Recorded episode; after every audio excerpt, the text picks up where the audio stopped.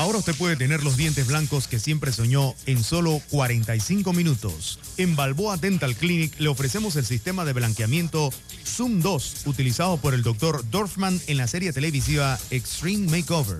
Balboa Dental Clinic, atención personal y ambiente cordial. Lo espera en su local ubicado en Balboa, diagonal al Nicos Café. Teléfono 228-0338 y el 314-1019. Balboa Dental Clinic. El dúo argentino Pimpinela regresa a Panamá, celebrando 40 años de carrera musical. Acompáñanos este 10 de mayo al Teatro Anayansi. Y disfruta de un recorrido por sus mejores éxitos. Boletos de venta en ticketpluspanamá.com y tiendas Deli Gourmet desde 35 dólares. Patrocinan Hotel Rio, La Prensa, Mi Diario, Arrendadora Económica, Agua Cristalina, Medcom Digital. Invita tu concierto a beneficio de ADEPROC. Recuerda, miércoles 10 de mayo, Pimpinela en el Teatro Anayansi, celebrando 40 años de carrera musical. Una producción de Show Pro. Te invita. Omega Stereo. Pauta en Radio. Informativa. Pauta en Radio.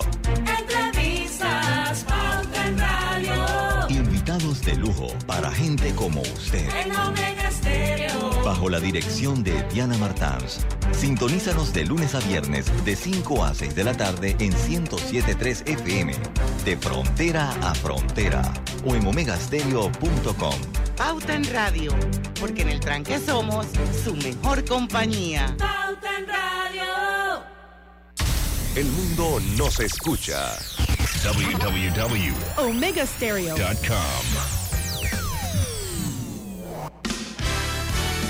La mejor franja informativa matutina inicia a partir de este momento con un análisis completo del acontecer nacional e internacional.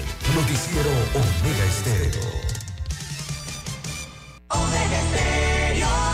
Noticias.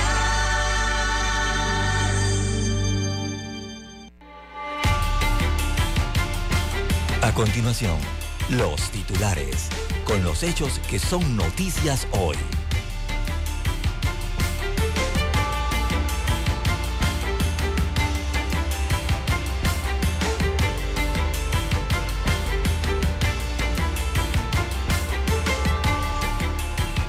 Cortocircuito diplomático entre Panamá y Colombia.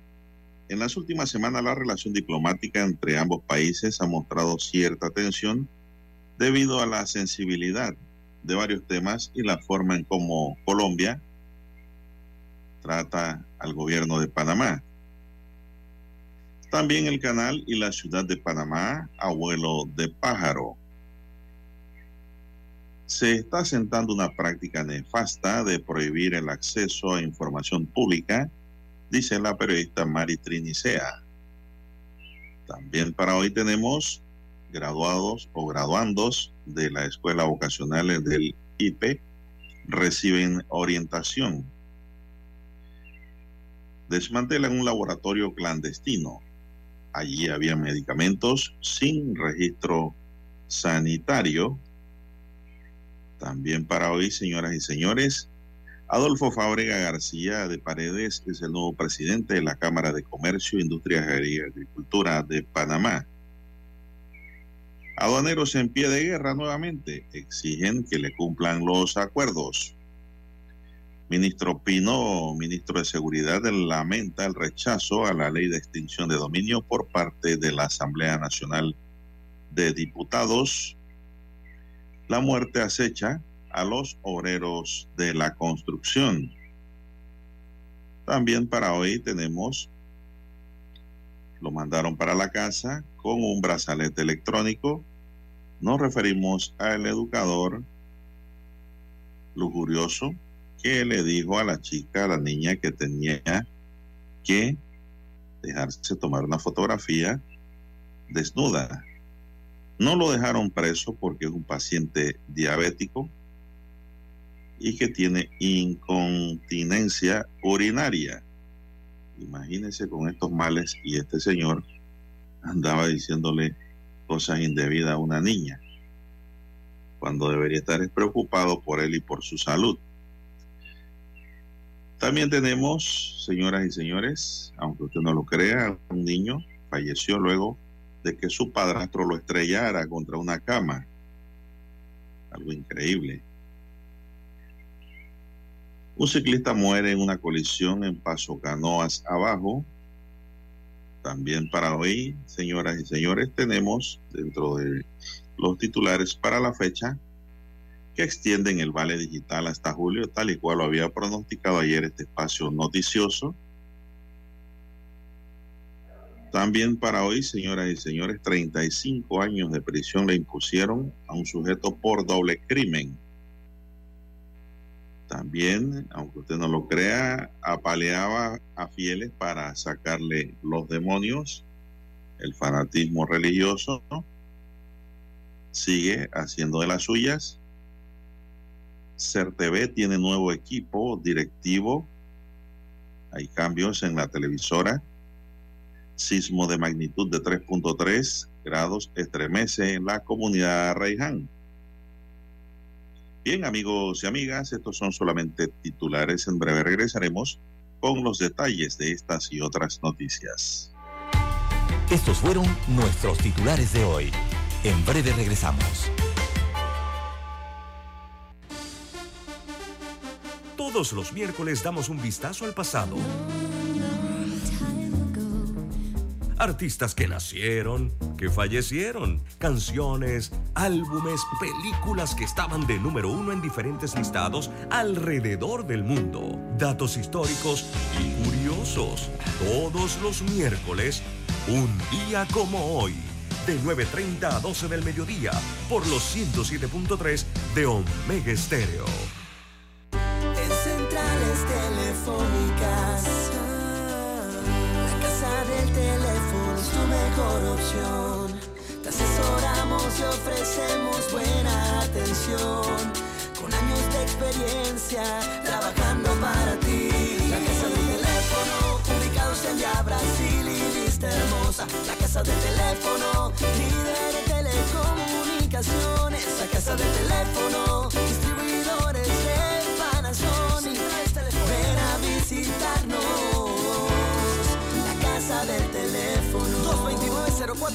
229-0465 lsdtcorp.com Distribuidor autorizado Panasonic. Noticiero Omega Estéreo.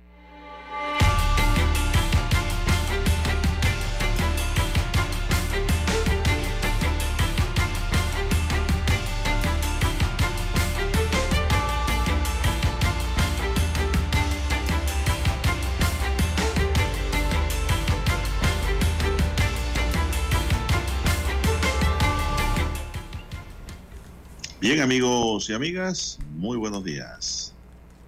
Hoy es sábado, inicia el fin de semana, sábado 29 de abril del año 2023. Está por fenecer el mes de abril, viene el mes de mayo. En el tablero de controles está don Roberto Antonio Díaz. En la mesa informativa les saludamos. César Lara.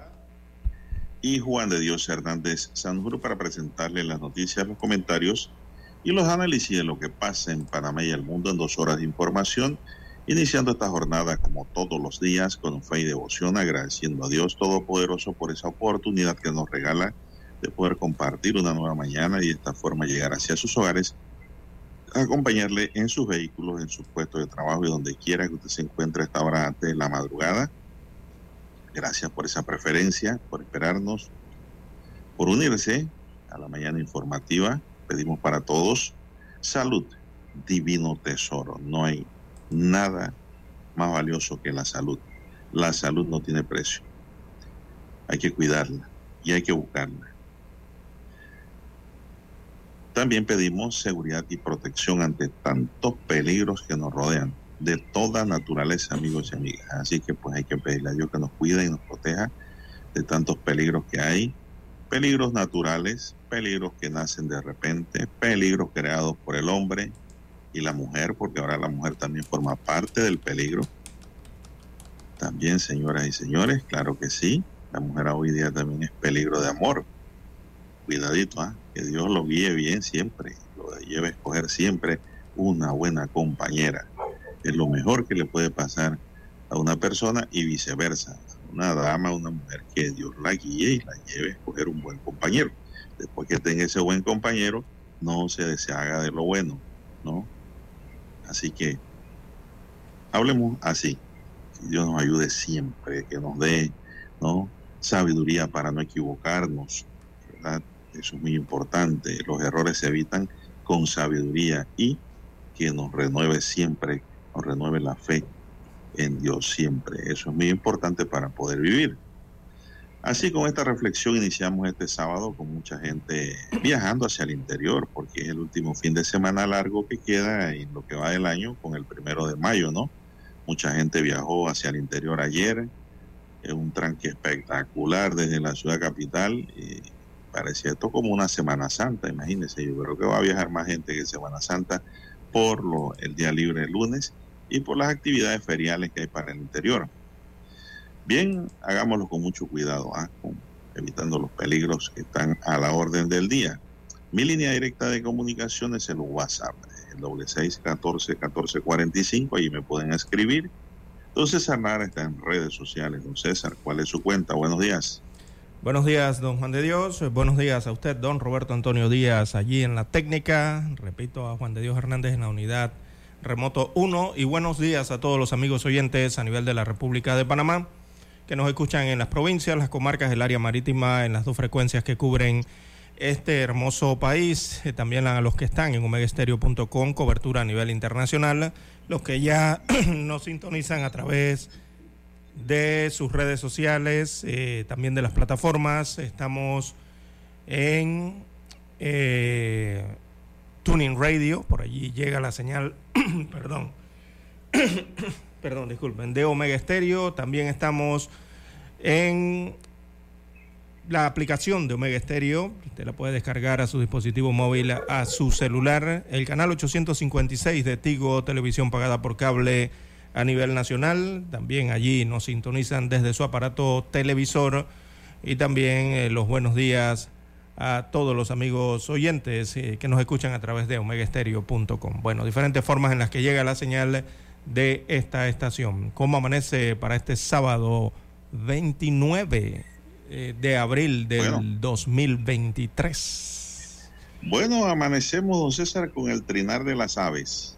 Qué bueno. Las aves pidiendo agua. Más agua, pidiendo más agua, don Juan de Dios. Aves tienen sed. Aparecen cantando, no de felicidad, porque estamos en un verano caliente. Aparecen pidiendo agua porque tienen calor y sed, don César. Así Ay. amanece Panamá. Y nosotros también esperando que cambie esta temperatura, don César. Mire que Sí, después de ese tremendo anuncio hay, ayer, hay ¿no? una mañana caliente y una temperatura alta esta mañana.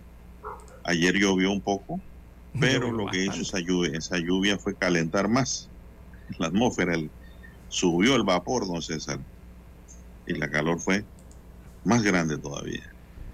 Llovió bastante, don Juan de Eh, Dios. Sí, algunos sectores de la ciudad llovió ayer. Acá en el pero- centro de la ciudad esa lluvia demoró una hora, casi 40 minutos, una hora 35 minutos aproximadamente. Eh, la lluvia aquí en el centro de la ciudad, los distritos, los corregimientos, perdón, más céntricos acá en Bellavista, Betania, eh, Caledonia, ¿no? Eh, tuvo esa cantidad de tiempo de lluvia y lluvia constante, don Juan de Dios. Nada de que esos bajareques ni chubasquitos. No, no, no, no, no. Esto fue un chubasco, fue una lluvia continua, una lluvia vespertina el día de ayer que provocó realmente alegría, diría yo, en los eh, moradores, los habitantes de la ciudad de Panamá y también la, hacia el resto de las provincias del área centro-occidental del país Nada cayó. porque, Nada. porque llovió hacia ciertos sectores ¿no? de Panamá Oeste, de Veraguas eh, y Coclé, así como Colón. Pero es un aviso, don Juan de Dios. Todos esperemos que esa lluvia caída el día de ayer, eh, tras este largo periodo de temporada seca con altas temperaturas en el país, finalmente sea esa lluvia el aviso de que es la primera de las muchas que se esperan, eh, muchas precipitaciones para esta temporada lluviosa. Esperemos que sea así, don Juan de Dios, porque la sequía ha estado un poco extensa en el país. Bueno, César, eh, los lagos están bajando, Por eso los riachuelos están bajando, las quebradas, los ríos están bajando su nivel por falta de lluvia y hasta los pozos subterráneos se están secando. Sí. Eh, aquí tengo una nota que dice que el bajo nivel que están registrando los pozos subterráneos en varios corregimientos del distrito de Capira, en Panamá Oeste, a causa de la prolongada sequía, ha encendido las alarmas del IDAN. Para la institución el tema es preocupante, considerando que la población de todo el distrito es abastecida a través de acueductos que reciben aguas de pozos. Eh, Capira es uno de los distritos en donde pues, operan más pozos y los niveles están mínimos ya. Añadió que los dueños de acueductos particulares en estos corregimientos también ya han reportado un drástico descenso. Mucha gente, sus actividades agrícolas dependen también de los pozos y los pozos se están secando. En el distrito de Capira, el IDAN administra 60 pozos, imagínense, don César, que dependen de fuentes subterráneas y que se suma a los 165 bajo la tutela del Ministerio de Salud. En el distrito de Chame la situación continúa siendo delicada también. Esto lo dijo la ingeniera Albarracerrín al estar operando. Ajá, y es apellido Albarracerrín, Albarracín.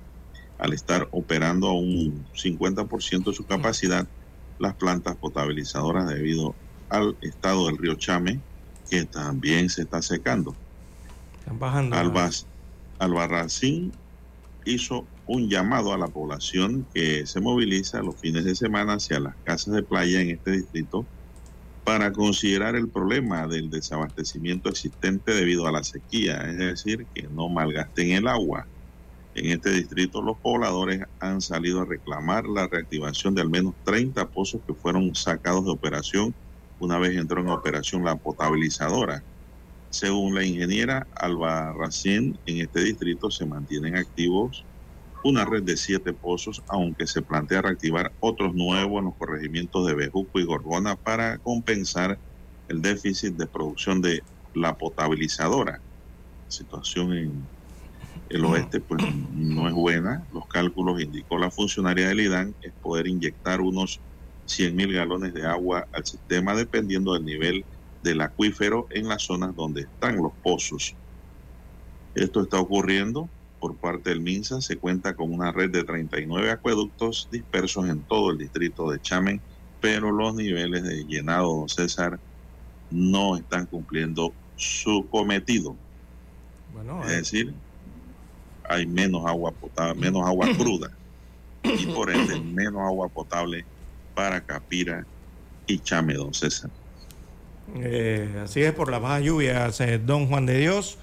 A pesar, don Juan de Dios, de que mire usted cómo es la vida, ¿no? Eh, estos distritos de Panamá Oeste, San Carlos, eh, Chame, Capira, eh, por allí pasa tan cerca, eh, don Juan de Dios, la cuenca y la subcuenca del río Indio, uno de los más caudalosos en estos puntos de- entre las dos provincias de Coclé y Panamá Oeste y Colón también que llega el río Indio. Eh, y bueno, mire, no tienen mucha agua. y es uno de los ríos más caudalosos, ¿no? Para ese, esa área, ese sector. Eh, pero bueno, hay que hacer las inversiones requeridas eh, para poder establecer potabilizadoras hacia esa área. Inversiones que no se han hecho en décadas, don Juan de Dios. Y yo veo que no hay ningún proyecto que vislumbre o se piense siquiera en eso. El único proyecto que he escuchado por allí para utilizar estas eh, de forma correcta estas aguas de estas cuencas cercanas entre Panamá Oeste y Coclé y Colón, incluso hacia Panamá, eh, ha sido las propuestas del Canal de Panamá, ¿no? De utilizar eh, a través de conductos de agua estas, estos afluentes, estas cuencas, para llevar agua al Gran Lago Gatún, para aumentar su caudal, ¿no? Pero bueno, esas son decisiones que deben tomar eh, quienes están en las administraciones gubernamentales eh, cada cinco años, don Juan de Dios, y vemos que no se toma ninguna decisión al respecto. Lo otro es que evidentemente la ciudad de, Panamá, eh, don Juan de Dios, la presión que hay en Panamá Oeste en este caso es debido, lógicamente, a la cercanía de la ciudad de Panamá, ¿no? Y cada vez esa presión urbanística, esa presión habitacional se va corriendo más hacia el oeste eh, del país o de la provincia de Panamá Oeste. Mira ya por dónde va, por Capira, Sorá, eh, arriba donde están Altos del María y otra serie eh, de comunidades, ¿no? Ya llegando eso a la provincia de Coclé prácticamente. Antes hablábamos solamente de Arraiján, después hablábamos de, La Chorrera, después hablábamos un poco de Capira, que la gente se iba a vivir hasta Capira y a construir, se construían urbanizaciones en estos puntos. No, ya estamos hablando eh, incluso de Chame, don Juan de Dios. Mire ya por dónde va la gente, ¿no? Eh, a, dormir solamente. Y muchos han, eh, debido al, al nivel, las alturas montañosas, al clima hermoso y a, la, y a los bosques que hay, han establecido casas de campo, como bien lo señala la funcionario del IDAN, para recreación, ¿no? Las utilizan fines de semana o por temporadas en este punto de la provincia de Panamá Oeste, que está eh, sintiendo, repito, la presión urbanística. Eh, hay gran cantidad de barriadas que se construyen en estas áreas. Bien, las 5.52 minutos eh, de la mañana en todo el territorio nacional. Y don Juan de Dios, Bueno. si en Panamá Oeste está ocurriendo eso, yo me preguntaría eh, qué estará pasando por allá entre Los Santos y Herrera, don Juan de Dios. Sobre todo este río Estibaná, estos ríos Cacao, el ríos que van a la cuenca de la villa, eh, del río La Villa, que regularmente para esta temporada del año, en abril, eh, en- entre marzo y abril, siempre escuchamos todos los años eh, que son los que más se secan, sobre todo este río Estibaná, ¿no? que es afluente para otros que van hacia las tomas de las potabilizadoras, sobre todo que dan agua para estos distritos de, Macaracas, allá donde está Llano de Piedra, estas potabilizadoras, ¿no? No, hemos eh, no he escuchado reportes de eso todavía, pero supongo que si por acá, por Capira, está así, Don Juan de Dios, en donde llueve un poco más, eh, imagínense cómo estará eso por allá, por la región de Azuero. Y ahora, precisamente también, que mucha población se dirige eh, a visitar Azuero debido o, o con el motivo de la Feria Internacional de Azuero, don Juan de Dios. Así que lo mejor es tomar las precauciones, ¿no? Llévese, llévese su, su, su tanquecito de agua, su galoncito de agua. Eso no alcanza. Pero lleve, vaya precavido el que va para allá. Eso no alcanza. Yo sé que no alcanza, pero hay que ser precavido, don Juan de Dios. Eso no alcanza para nada. Bueno, oh, y ahora que usted habla de Feria de Azuero y del interior, oiga, tengo un pájaro que canta en la ventana, muy bonito. ¿eh? La Policía Nacional mantendrá la inversión de carriles durante el fin de semana largo por la conmemoración del Día del Trabajador, ante la cantidad considerable de conductores que se han desplazado hacia el interior del país y que continúan desplazándose. La Dirección Nacional de Operaciones de Tránsito implementó un dispositivo de seguridad vial para agilizar el flujo vehicular. El subdirector nacional de Operaciones de Tránsito, Luis Hernández, anunció que se habilitará la inversión de carriles este sábado y domingo desde La Espiga en La Chorrera hasta Capira y desde Quesos Mili a San José. Mientras que el lunes primero de mayo se habilitará la inversión de carriles desde San José, distrito de San Carlos, hasta Sajalices y desde Campana hasta La Espiga en La Chorrera. Con estas medidas se busca garantizar la seguridad y movilidad de los conductores que se dirigen hacia el interior del país este largo fin de semana, don César. Sí, para ubicar a los amigos oyentes, cuando se refieren a San José, eh, se están refiriendo antes de llegar a Punta Barco, específicamente por allí donde está, hay una policlínica de la Caja del Seguro Social, en San Carlos, entre San Carlos casi ya llegando a la entrada de Coronado, ¿no? A la entrada de Punta Barco. Por ahí ese es el área de San José, eh, para ubicar a los amigos oyentes. Lo mismo cuando le dicen el Nance, a veces la gente le dicen el Nance y se quedan pensativos dónde queda ese Nance, por allá por Sa- San Carlos también. Pero en esta ocasión el operativo va desde San José, allí en esta área. Bueno, ya la gente lo sabe, don César, mucha gente, bueno, la gente está viajando y mucha gente también va a ir a la playa y recordemos que este fin de semana va a haber mareas altas. Sí.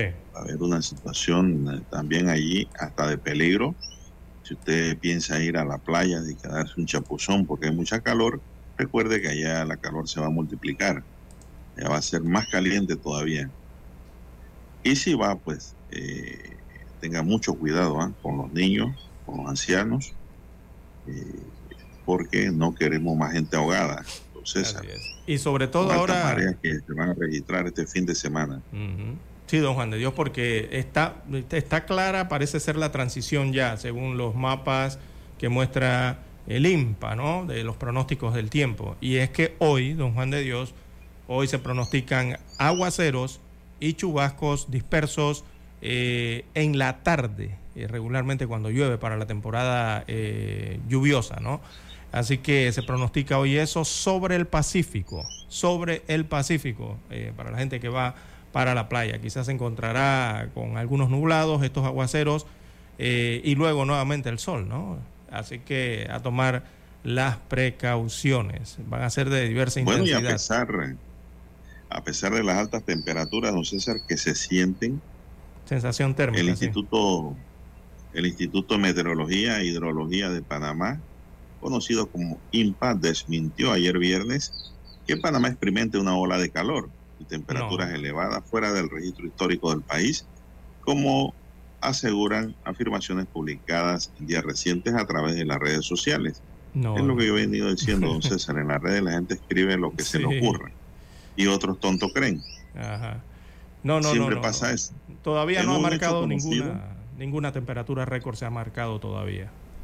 En un hecho conocido de que, es un hecho conocido de que Panamá es un país un ambiente tropical, ya que estamos situados en la zona intertropical, es decir, entre los trópicos y los territorios ubicados en esa zona poseen climas tropicales con una alta temperatura media anual.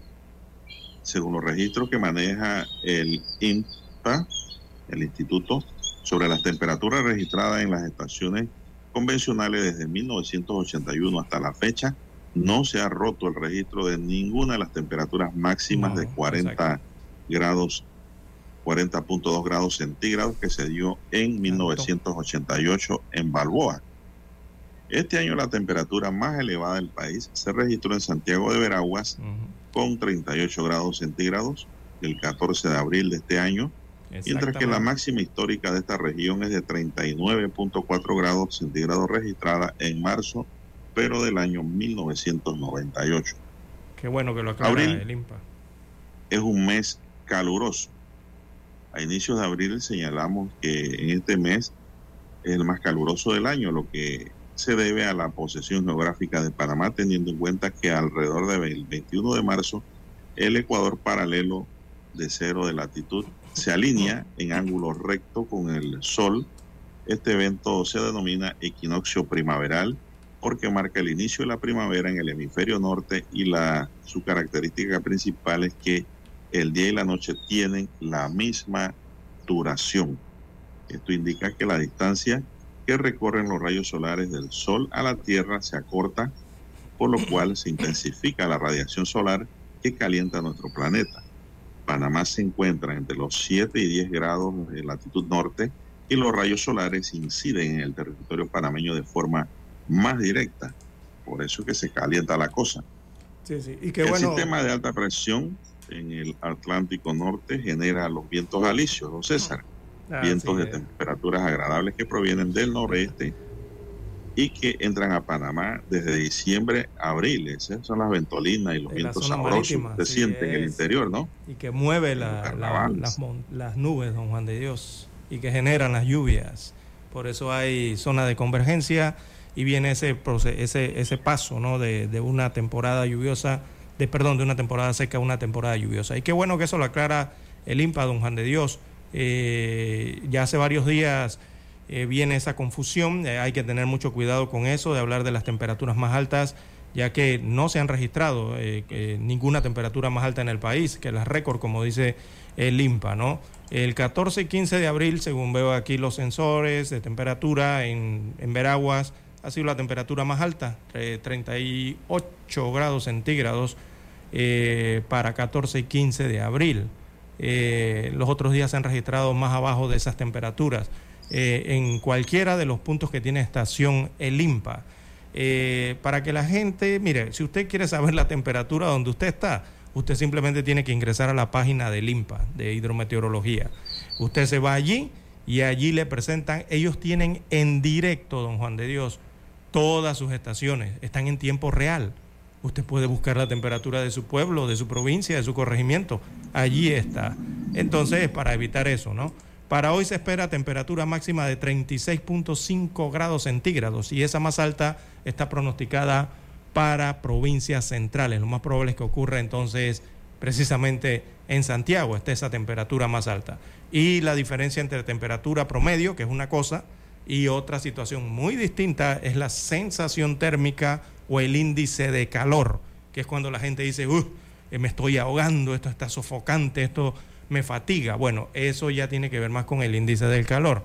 Eh, cuando usted está a la intemperie, no está al sol velado directo. Eh, son otras temperaturas. Bien, hay que hacer la pausa para escuchar el himno nacional.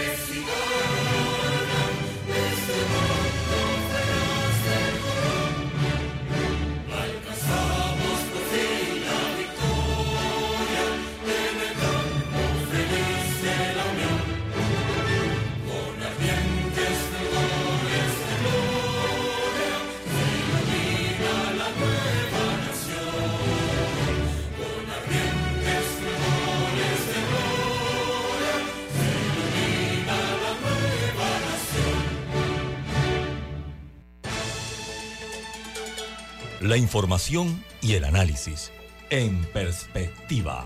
De lunes a viernes, de 7.30 a 8.30 de la mañana. Con Guillermo Antonio Adames, Rubén Darío Murgas y Camila Adames Arias. En perspectiva. Por los 107.3 de Omega Estéreo. Para anunciarse en Omega Estéreo, marque el 269-2237. Con mucho gusto le brindaremos una atención profesional y personalizada. Su publicidad en Omega Estéreo. La escucharán de costa a costa y frontera a frontera. Contáctenos 269-2237. Gracias. ¿Sabe usted qué canción estaba de moda cuando nació?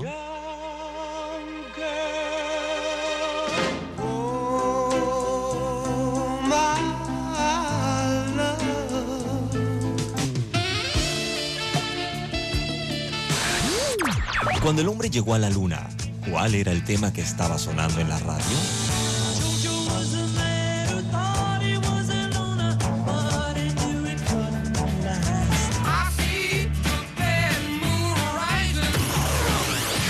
Clásicos del sábado. Todos los sábados, por Omega Estéreo, la radio sin fronteras.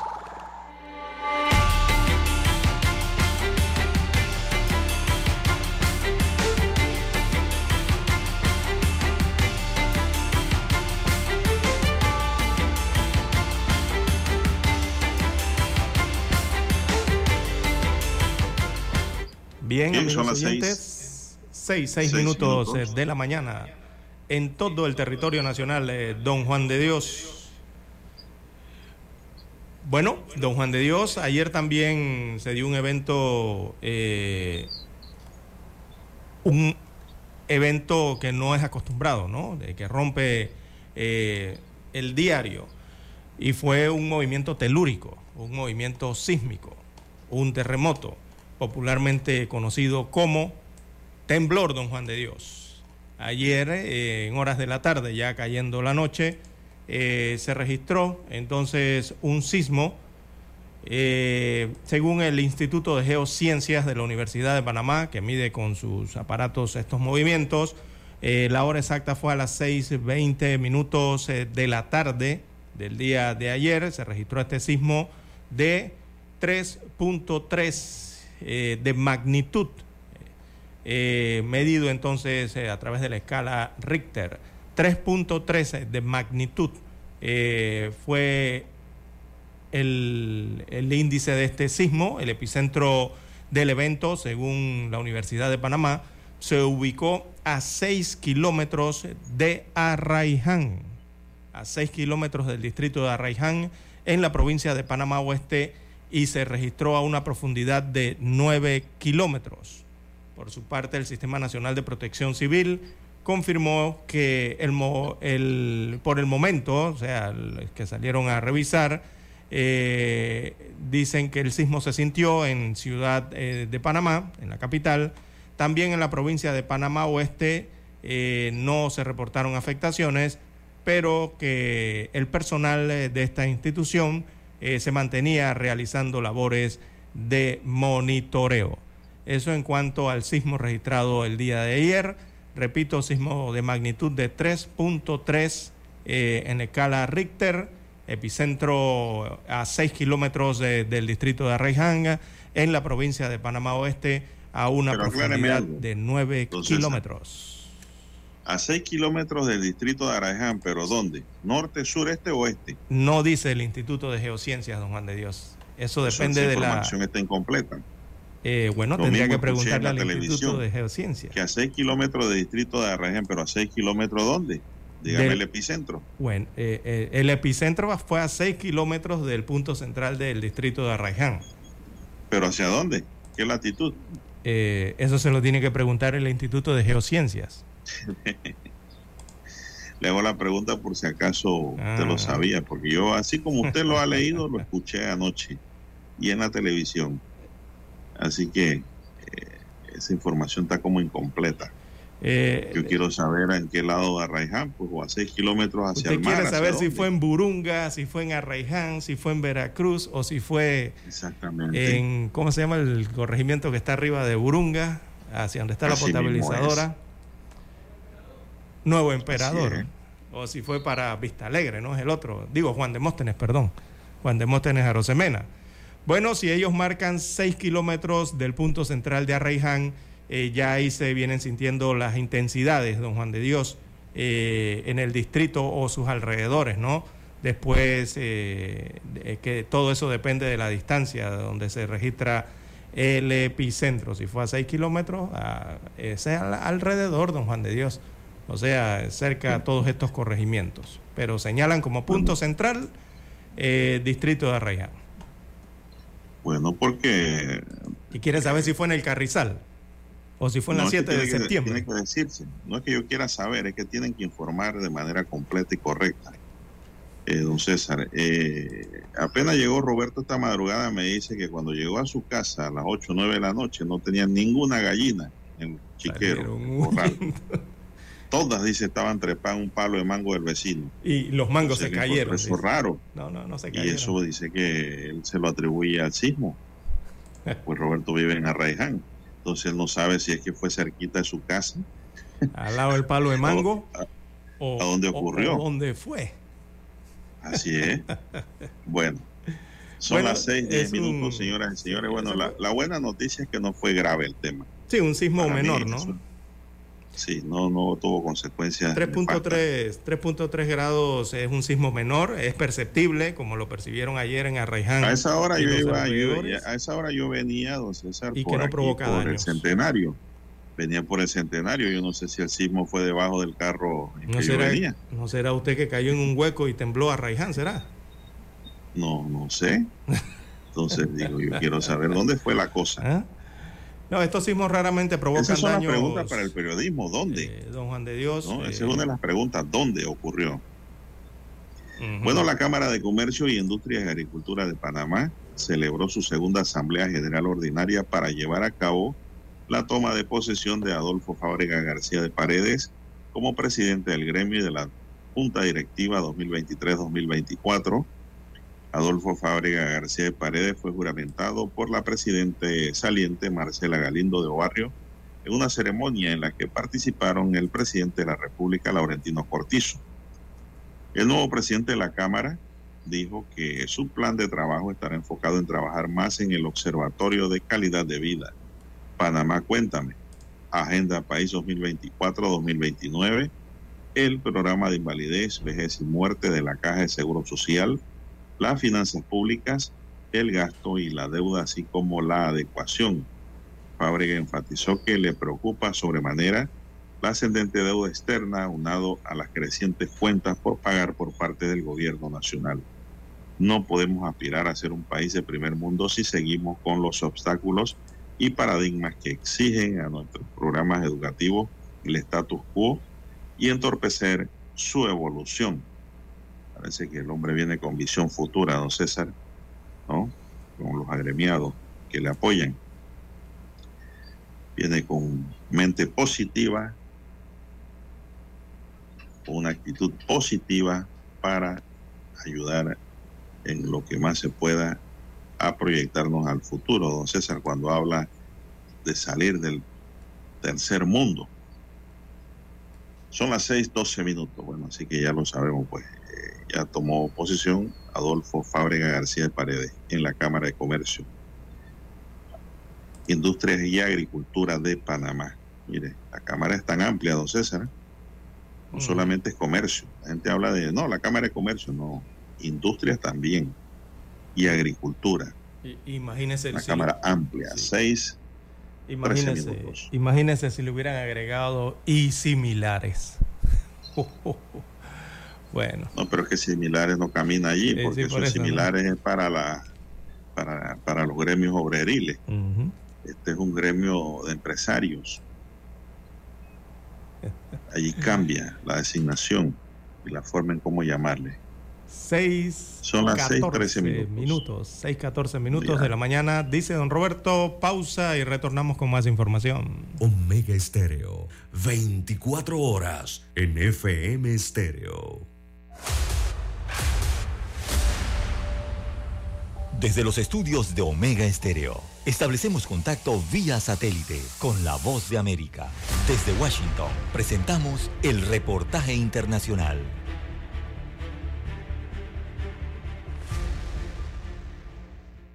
Recientemente el mandatario venezolano Nicolás Maduro estrenó un nuevo programa de televisión llamado Maduro Más, en el que difunde información política y social.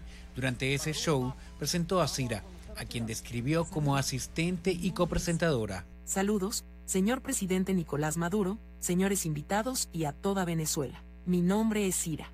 Fui creada bajo los parámetros de inteligencia artificial para acompañarlo. Triunfaremos. Se trata de una asistente virtual creada para interactuar con Maduro durante el programa. Expertos consideran que la idea puede captar televidentes, pero advierten que la inteligencia artificial también permite manipular la información. Lamentablemente hemos venido observando cómo esto ha venido derivando más bien en el fortalecimiento de esos fake news, porque es una manipulación de, de imágenes donde muchas veces hasta el contenido que se presenta es manipulado y que tiende evidentemente más bien a desinformar a la población. El profesor de la Cátedra de Periodismo e Informativo de la Escuela de Comunicación Social de la Universidad Santa María, Alexis Antonio González, sugiere debatir la veracidad de lo que se presenta a través de esas figuras. Entonces hay que verlo con el mayor equilibrio posible para eh, tratar de obtener lo mejor de la herramienta tecnológica y ver de qué manera podemos controlar la, las deficiencias o dificultades que puede generar.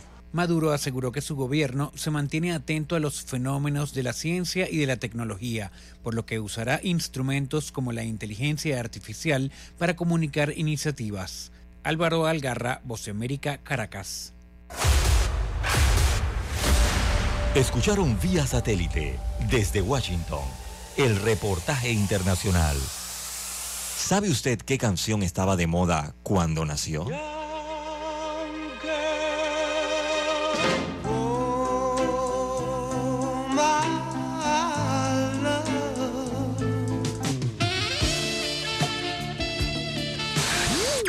Cuando el hombre llegó a la luna, ¿cuál era el tema que estaba sonando en la radio?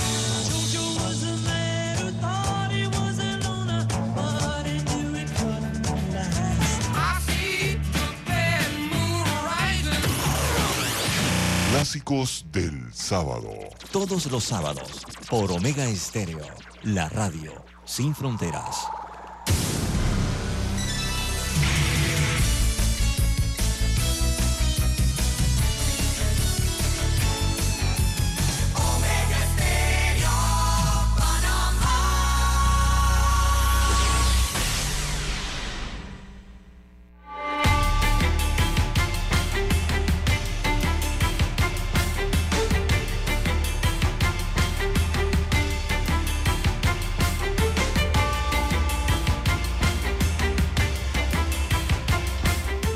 Seguimos, señoras y señores, son las 6 y 17 minutos. Buenos días, Panamá. Están en sintonía de Omega Estéreo, cadena nacional.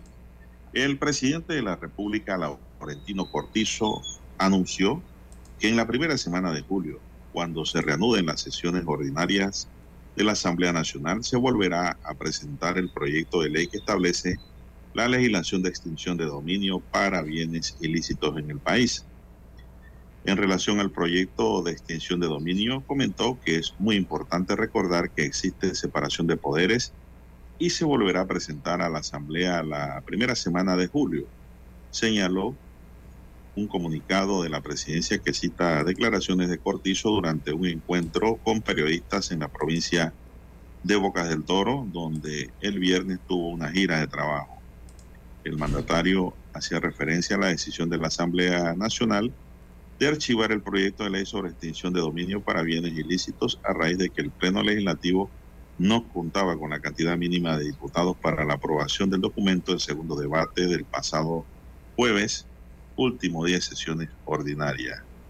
Así que para el mes de julio queda, el pasado martes la Comisión de Gobierno había aprobado el primer debate la propuesta que fue presentada por el Ministerio de Seguridad a la Asamblea el 28 de abril de 2021. Así que, don César, para julio anuncia el presidente nuevamente, se resume así la presentación de este documento nuevamente a la Asamblea Nacional de Diputados para su discusión. Bien, ahora la pregunta que Muy cabe bien. aquí, don César, es Porque lo dijo el ¿qué presidente. documento va a presentar? ¿El original o el que ya trabajó la Asamblea y que modificó a gran nivel? Bueno, ¿Cómo vendrá esto nuevamente, no? Es la gran pregunta que uno se hace. O presentará el que ya la Asamblea tenía aprobado en primer debate para que no haya nuevamente pérdida de tiempo, don César.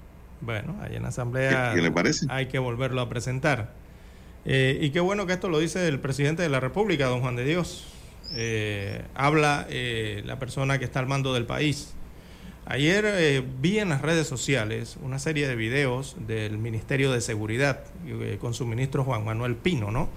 Que se pronunciaba ante el rechazo de la Asamblea Nacional de ese proyecto de ley de extinción de, lo- de dominio. Hace una explicación allí de, de cómo se presentó el proyecto, el desarrollo de sus análisis en las comisiones, subcomisiones, hasta llegar hasta el Pleno, ¿no? Eh, y después se lamentaba por el hecho de que la Asamblea Nacional no aprobó el, o no votó en este caso, porque no fue que no lo aprobó, sino que no votaron simplemente eh, eh, a favor del proyecto de ley. Lo escuchaba allí como una especie de queja por parte del ministro que pertenece al órgano ejecutivo respecto a lo que ocurrió en el hemiciclo legislativo con los diputados que pertenecen al órgano legislativo. Son dos órganos distintos. Entonces, por eso hago a colación de que muy bien que haya salido el que dirige el órgano ejecutivo, que es el presidente de la República, a hablar sobre esta temática, don Juan de Dios, y qué decisiones eh, se tomarán a futuro respecto a este proyecto de extinción de dominios de bienes ilícitos. Bueno, veremos, pues son las 6:21 minutos. El presidente Laurentino Cortizo Cohen, en uso de sus facultades constitucionales y legales, designó a Catalina San Martín Méndez como nueva directora general de Canal 11 Televisión, CERTV, y a José Carrillo como nuevo subdirector general. La designación de San Martín se da tras la renuncia de Eddie Araúz, a quien el gobierno le agradeció por los servicios prestados al país al frente de CERTV como director general. Bueno, no duró mucho Eddie ahí, ¿ah, don César? San Martín, con amplia trayectoria de más de 30 años en producciones televisivas, tiene estudios y capacitaciones en televisión educativa en la Secretaría de Educación Pública de México, diplomado en producción integral de programas educativos y culturales, en producción de contenidos educativos, informativos y culturales, en televisión pública y tecnologías de la información y la comunicación en la educación en el Centro de Entrenamiento de Televisión Educativa CETE de México. En su experiencia profesional ha sido directora, guionista, productora y realizadora, jefa del Departamento de Operaciones, coordinadora técnica de operaciones, jefa de camarógrafos y editores de noticias en el antiguo Canal 11 y en CERTV, donde labora actualmente. Es de ahí. Tiene una trayectoria, ¿no? Sí, es de ahí, conoce, ¿no? Sí, una persona muy preparada, eh, don César, pero no es, de- no, es de, no es de alto perfil, ¿no? Hay gente así, eh, que no son alegóricos, gente muy preparada y que sabe, pero siempre se mantiene en un nivel bajo perfil, pero ahora, a pesar de que tenía un bajo perfil, la vieron y dijeron, usted va a dirigir el canal.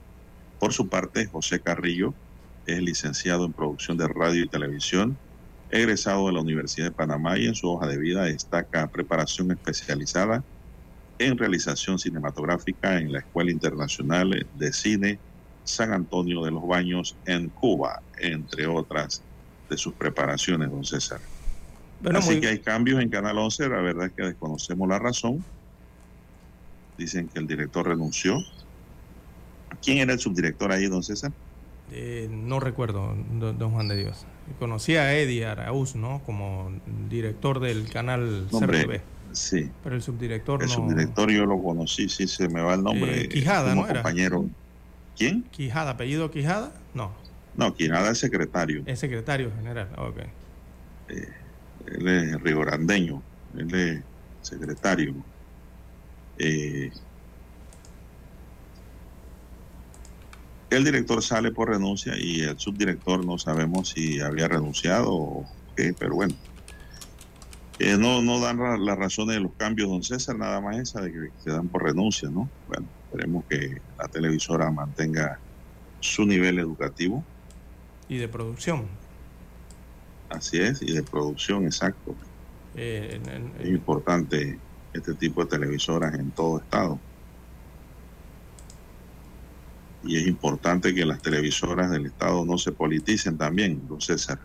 Por- exacto, una parte y, y tampoco que se vuelvan independiente. exacto y tampoco que se envuelvan muy enlatadas, ¿no? Con estos programas eh, excesivamente enlatados. También hay que tener su propia producción en base eh, a- al lugar donde donde emiten, ¿no? Cada país tiene sus características especiales, sobre todo en temas de educación, de cultura, eh, para eh, la emisión de sus programas televisivos. Eh, la producción es importante allí, don Juan de Dios. Bien, las 6.25 minutos de la mañana en todo el territorio nacional. Todo ha cambiado, don César. Ya los sistemas de comunicación ahora son distintos. Son más eficientes, más rápidos, más oportunos y viajan a alta velocidad. Todo ha cambiado. Las nuevas El tecnologías. igualmente. Exacto. Mucha tecnología inteligencia ha cambiado artificial todo. también. Bien, don Juan de Son las Dios. 6.25. Dígame. Y como había señalado usted ayer, don Juan de Dios, en su análisis, extienden el vale digital. Eh, Eso mismo iba a comentar. eh, así ha sido ordenado entonces eh, por el órgano ejecutivo, don Juan de Dios. Lo van a extender dos, no, tres meses más. Será extendido este vale digital, esta ayuda que se entrega, ¿no? Eh, así fue anunciado entonces por el Ministerio de la Presidencia, decisión del presidente constitucional. Bueno, don César, ¿y qué comenté, qué comentamos ayer en la mesa? ¿Qué iba a pasar con el Vale cuando leímos la noticia de que la ministra del Mides había dicho que ya todo dependía del presidente? ¿Qué comentamos aquí? Ah, eh, Recordemos. eh, eh, don Juan de Dios, Comentamos de por que el se iba a extender. Se iba a extender, don César, por el momento político que vive el PRD a su interior. Y a mí no me echen el cuento de que porque queremos ayudar a la gente que está desempleada. y 155 mil mire, que personas. por aquí, que por allá, no, no, vamos a hablar objetivamente cómo son las cosas. Lo que hay detrás del telón es que el PRD, don César, está viviendo un momento político interno. Interno. Y usted, si usted corta esa vena, esa arteria, eh, usted se está corriendo el riesgo de que muchos de esos 155 mil beneficiados y sus alrededores, porque siempre hay un alrededor, eh, pues eh, le nieguen el voto a Gaby Carrizo, don César. Molestos porque le quitan el vale. Ahora no voy a votar por, pero no son los 150 mil que van a, son PRD, no, tampoco eso es cierto. Pero dentro de esos 150 mil, don César, usted tira allí, ¿cómo fue que nos dijo nuestro amigo oyente la otra vez? Que no era Trasmayo, sino Tarraya. Usted tira la Tarraya y ahí agarra bastante gente del PRD que están contenta con Gaby, ¿no? Recibiendo esa platita y que sienten que el gobierno le está llegando a ellos. Entonces esa gente va a ir a votar, don César, va a ir a votar porque ese dinero sale del Ejecutivo, no de la Asamblea de donde Cristiano Adame, ni de donde Pedro Miguel González, tampoco que no tiene plata para la campaña, ¿no? Ni sale del resto de los candidatos que están allí figurando, don César nada más. Pero la gente dice, no, hombre, yo voy a darle mi apoyo a Gaby que me ha dado, mira algo. Así funciona, pues. Y esto es clientelismo, don César, porque ya ese cuento de que no hay trabajo, no hay empleo, que no, no, no, no, la gente está emprendiendo, la gente está vendiendo de todo, don César, No, pero eso no es empleo. para sobrevivir. Eso- Y ya ese momento crítico de la pandemia en Panamá, don César, ha sido superado, a excepción de aquellas personas que en verdad necesitan una ayuda de gobierno, o no del gobierno, del Estado, porque eso no es del gobierno. Esos son dineros públicos del Estado, suyo y mío, y de los oyentes. Pero eso requiere un estudio, un análisis, eh, un- una labor social por parte de los trabajadores sociales que determinen en verdad quién de verdad necesita ese apoyo económico. Eso no se ha hecho. El vale digital se ha repartido en, reja- en regadera y por regiones, don César. El vale se le ha dado inclusive a gente que nunca en su vida ha trabajado. No, exacto. Que viven por ahí de camarones. De todo, ¿no? Sí. Se incluyeron estudiantes, eh, de todo se incluyó allí. Para mí, en lo personal, es eso. sería, hubiese sido un error político para, claro, el Ejecutivo suspender el vale en este momento de plena campaña de su vicepresidente. Pare de contar. Vamos a la pausa, son las 6:29, vamos a escuchar el periódico. Desde los estudios de Omega Estéreo, establecemos contacto vía satélite con la voz de América. Desde Washington, presentamos el reportaje internacional.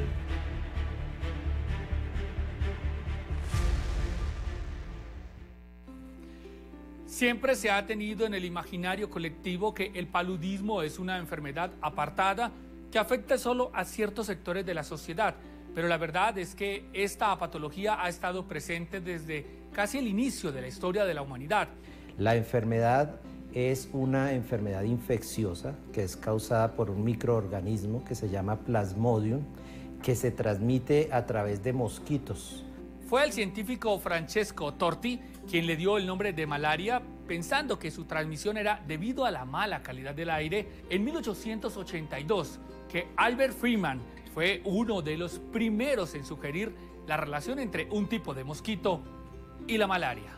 El parásito ingresa al organismo, viene de la glándula salivar de la hembra del mosquito, eh, ingresa al torrente sanguíneo y rápidamente se secuestra en las células hepáticas.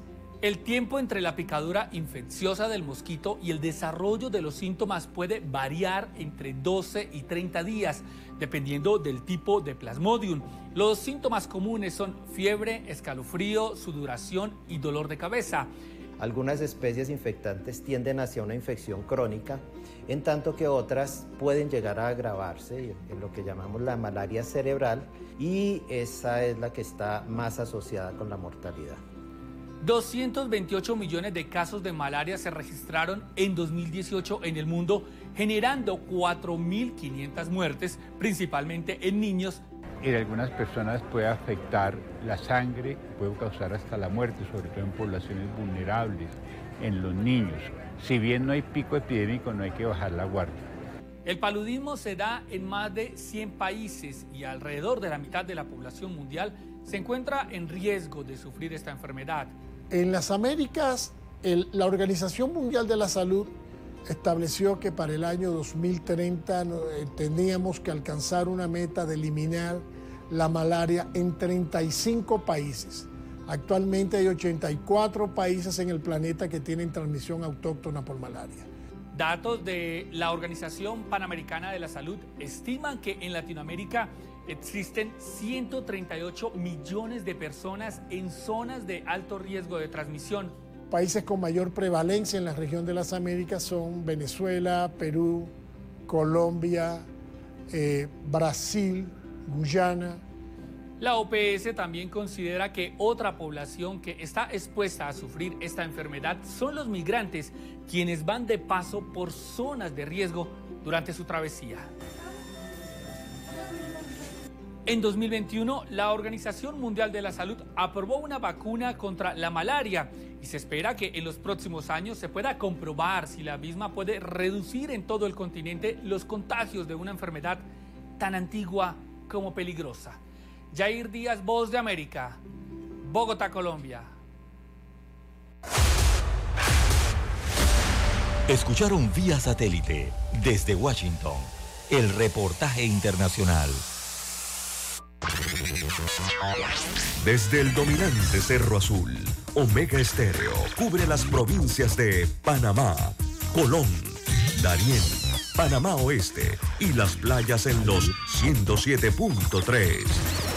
Continúa desde el majestuoso Cerro Canajagua en los 107.5, cubriendo todas las provincias centrales hasta el imponente volcán Barú en los 107.3 para las provincias de Chiriquí, Bocas del Toro y Veraguas.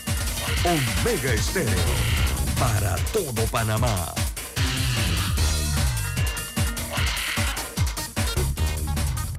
Noticiero Omega Estéreo. Las noticias impresas en tinta sobre papel. Con ustedes. Escuchando el periódico. Los titulares de las primeras planas de los diarios estándares de circulación en Panamá.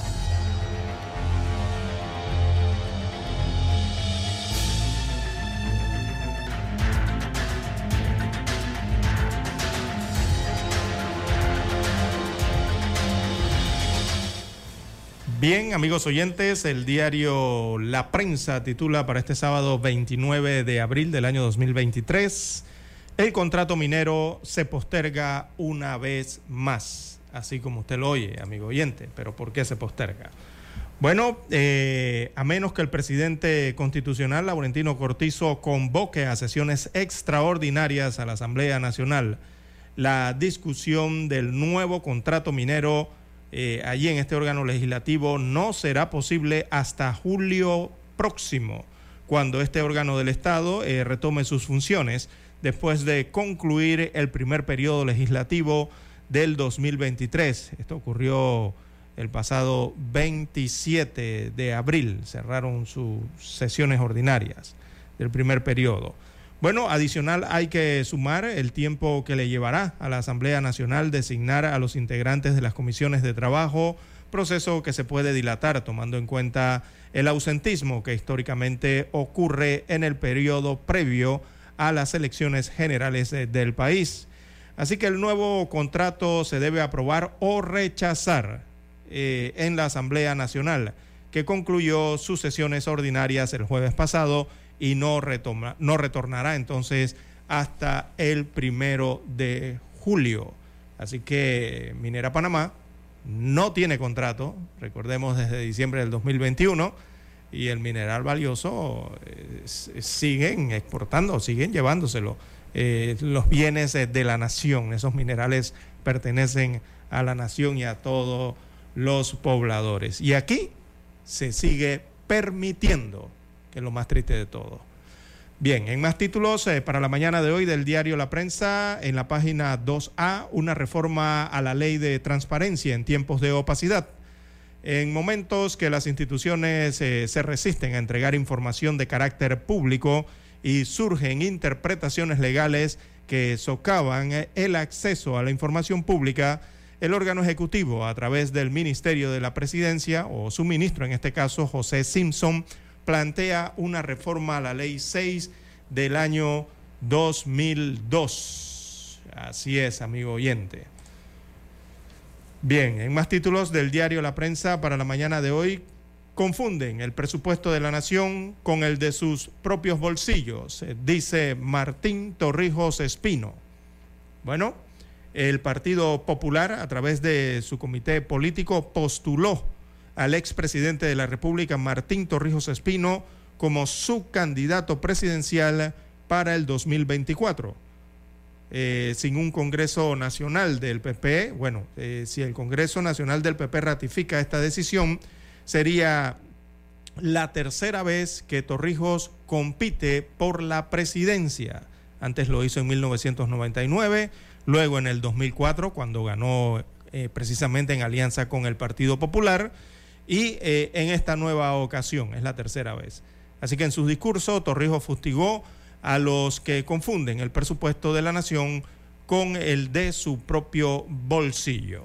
Ayer se presentó entonces la postulación en el Hotel Sheraton.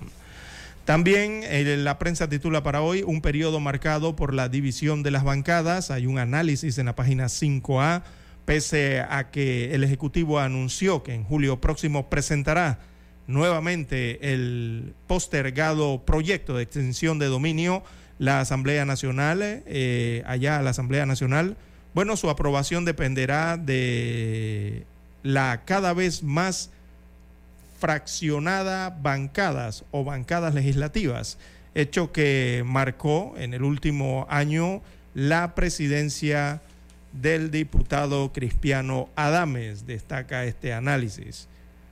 Mm, bien, en otros títulos del diario La Prensa para la mañana de hoy tenemos en panorama la propuesta sobre desechos peligrosos será retirada. Oiga, ¿a quién se le ocurre presentar eso? Bueno, a eso se le ocurrió a un diputado del corregimiento de Juan Díaz, allá del circuito de Juan Díaz. Increíble. También en la sección Vivir Más, eh, los Obama, Spielberg y Sprinting eh, se toman Barcelona. También en panorama, Ejecutivo insistirá en la ley de extinción de dominio, la volverá a presentar en el mes de julio. Y en la sección de deportes, bueno, este sábado será una jornada imperdible en la LPF. La fotografía principal del diario La Prensa para hoy eh, tiene que ver la gráfica con el Panamericano de Surf en Argentina y Brasil. Eh, estos dos países fueron los que se bañaron de oro en este Panamericano de Surf. Destaca hoy el diario La Prensa. Bien, son los títulos eh, de portada de la prensa. Revisemos ahora los que presenta en primera plana la estrella de Panamá. Bien, la estrella para hoy dice Panamá, Colombia, continúan los roces diplomáticos. Los cortocircuitos en las relaciones diplomáticas entre Panamá y Colombia tuvieron un nuevo episodio luego que el canciller colombiano Álvaro Leiva se refirió a su homóloga panameña con el término de niña. Los roces vienen desde la reunión en Panamá para analizar la crisis migratoria. Torrijos oficializa su carrera para la presidencia. El expresidente Martín Torrijos se postuló por el PP para la candidatura a la presidencia de la República que el colectivo público deberá ratificar el próximo 16 de julio en un Congreso extraordinario. También para hoy, dentro de los titulares de la estrella, Estados Unidos reitera cierre de frontera a migrantes. Ejecutivo presentará extinción de dominio nuevamente. El surf se toma Santa Catalina desde el pasado sábado y hasta mañana domingo se realiza en Santa Catalina, provincia de Veraguas, y por segundo año consecutivo el Panamericano de Surf, que otorga 42 cupos a los Juegos Panamericanos de Santiago de Chile 2023. La experiencia de ver desde el aire la ciudad en 55 minutos, un reportaje que tiene la estrella de Panamá, que se titula Destino Estrella. También el Banco Mundial apuesta por el crecimiento verde. Periodismo y un nefasto precedente. La periodista de investigación Mari Trini se analiza la reciente multa que impuso la ANTAI a la prensa por una publicación de su autoría del año pasado cuando laboraba en el diario y consideró que se ha sentado un nefasto precedente para el acceso a la información pública. También hoy nos dice la estrella los siete hábitos efectivos en las escuelas. Estados Unidos reitera cierre de fronteras a migrantes y en un titular de Caballete, la estrella para hoy nos dice la tenencia de vivienda en la ciudad capital y el ciclo de vida. Los préstamos hipotecarios duran hasta 30 años, tiempo en el que los hijos de la familia han crecido e iniciarán nuevamente ellos mismos este ciclo de vida en otra nueva urbanización.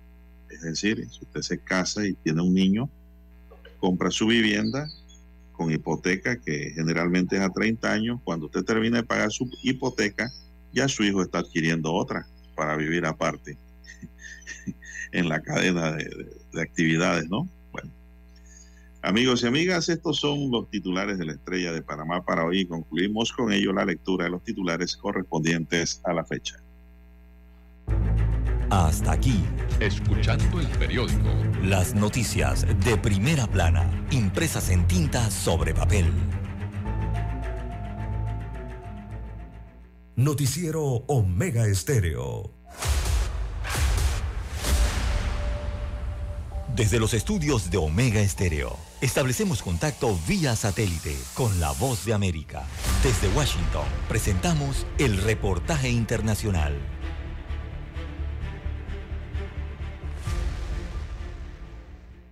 Según la Oficina del Censo de Estados Unidos, la población de Florida es superior a los 22 millones de personas. Esta base de datos muestra que más de 700 mil estadounidenses se mudaron al estado del sol entre abril de 2020 y julio de 2022. La preferencia para los nuevos habitantes obedece a razones como el clima soleado, playas de costa a costa y, según expertos economistas, el hecho de que, a diferencia de la mayoría de los estados del país, Florida no tiene impuestos estatales sobre la renta. Dependiendo de dónde se muden las personas, eso podría ser un 8, 9, 10% adicional de su salario que puede conservar y que anteriormente se destinaba a pagar impuestos estatales. El censo también indica que los hispanos representan más del 26% de la población del estado y según un reciente estudio de la Administración de Pequeños Negocios a nivel nacional, uno de cada cuatro nuevos negocios en el país es de hispanos. Una de las áreas de más emprendimiento y que sitúa a Florida en un trampolín de oportunidades son los avances en tecnologías de robótica aplicada al reconocimiento facial, hotelería, medicina y además la inteligencia artificial. El mundo ha cambiado dramáticamente como el chat GPT surgió así de rápido y hemos cambiado por completo nuestro modelo de negocios en términos de cómo generamos contenido debido a las ofertas donde hemos incorporado nuestra solución. La Administración de Pequeños Negocios además indica que en los últimos 10 años esta población del país ha creado la mitad de las nuevas empresas generadas a nivel nacional. Según la Red Nacional de Acción Empresarial Latina, se trata de comercios emprendidos por inmigrantes que deciden instalarse en esta nación. Un ejemplo es el restaurante Doggies, un establecimiento en Miami que fue visitado recientemente por la vicepresidenta de Estados Unidos, Kamala Harris. Fue un honor, como un reconocimiento creo que de parte de, este país que nos abrió la puerta como inmigrante y el hecho que haya venido a visitar Doggies, wow, para nosotros es un honor. Este local vende las famosas arepas venezolanas. Comenzó en 2010 con un puesto ambulante y ahora es parte de la cultura culinaria en el sur de Florida. Eso nos dio a entender que lo que venimos haciendo lo estamos haciendo muy bien. Y creo que esto es un logro de todos esos inmigrantes que están luchando por un sueño en este país. El logro de Doggies también es el logro de todos esos empleados que han pasado por aquí, que todavía siguen muchos con nosotros. Tenemos empleados de todas las nacionalidades chileno, hondureño, nicaragüense, venezolano, colombiano, Un estudio de la Universidad de Stanford revela que los emprendedores hispanos son un gran motor de la economía estadounidense. José Pernalete, Voz de América, Miami. Las Vegas registró en los pasados meses de enero y febrero la mayor cantidad de desalojos de la última década y solo el año pasado reportó 57 mil desalojos, más de 20 mil casos por encima del 2021. Algunos de los programas de asistencia para inquilinos que entraron en vigencia durante la era del COVID están finalizando al mismo tiempo que tenemos este aumento en el costo de vida aquí debido a la inflación y también simplemente una crisis de vivienda genuina que hemos visto en Las Vegas durante los últimos años. Todos esos factores combinados han puesto a los inquilinos en una situación realmente difícil y se ha convertido en un desafío permanecer en sus hogares. La situación, advierten los expertos, podría desencadenar una crisis similar a la que se vivió en varias ciudades de California, con desamparados ocupando parques y calles a lo largo y ancho de las zonas metropolitanas. Aunque organizaciones como Hope Link asisten a estas familias, esa ayuda tiene un límite de hasta 18 meses y la mayoría de las familias ya llegaron a ese punto. No sabemos cómo poderlos seguir ayudando, eh, sentimos el estrés de ellos, de que ya, ya estoy en corte y nos van a sacar, ¿qué hacemos? Entonces nosotros ya, ya no tenemos fondos. Ya.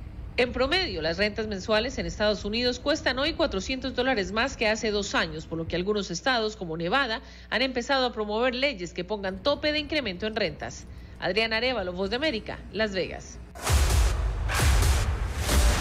Escucharon vía satélite desde Washington el reportaje internacional. Es momento de adentrarnos al mar de la información.